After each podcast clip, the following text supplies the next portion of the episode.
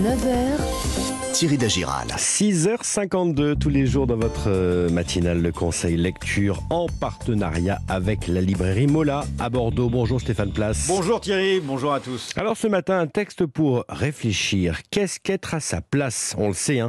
le Covid a, a bousculé nos existences, nos certitudes, nos aspirations et finalement, finalement, ce livre tombe à point nommé. Oui, on en est tous un peu là, entre le besoin d'enracinement, de sécurité, le désir aussi très légitime de s'épanouir affectivement, professionnellement, autant d'aspirations, parfois contradictoires, qui apparaissent, et ce n'est pas un détail, sous le regard des autres, de nos proches, de nos parents. Bref, qu'est-ce qu'être à sa place Dans cet ouvrage de 200 pages, la philosophe Claire Marin explore ces interrogations, ces situations.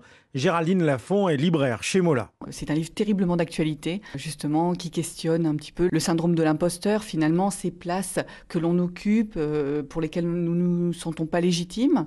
On peut notamment retrouver ça, par exemple, pour une première vie professionnelle. Elle va parler aussi de migration voulue ou forcée. Être à sa place quand on est migrant, on ne se sent jamais vraiment à sa place, ni dans le pays qu'on a quitté, ni dans le pays d'accueil. Pour toutes ces personnes aussi qui font l'objet régulièrement de discrimination, comme euh, les personnes handicapées, les femmes, les personnes de couleur. Je ne dirais pas qu'elle propose des clés pour se sentir mieux. Ce n'est pas un livre de développement personnel non plus.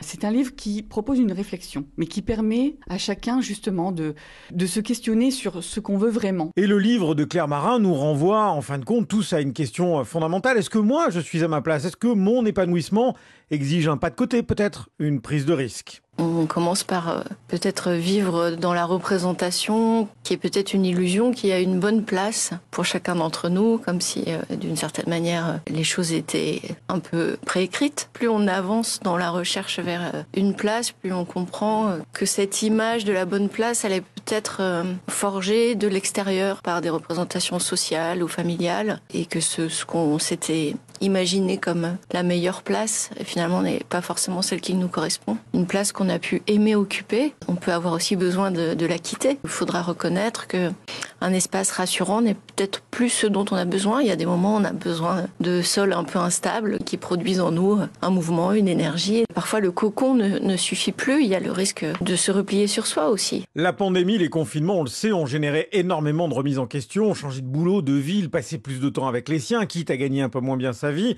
Ce sont ces interrogations qui traversent ces derniers mois la société et qui rendent d'autant plus intéressante la lecture de ce livre avec euh, des citations dans ces pages, comme cette phrase très jolie de Georges Perec Vivre, c'est passer d'un espace à un autre en essayant le plus possible de ne pas se cogner. Être à sa place est paru aux éditions de l'Observatoire. Merci Stéphane, on vous retrouve bien sûr un peu avant 9h moins le quart.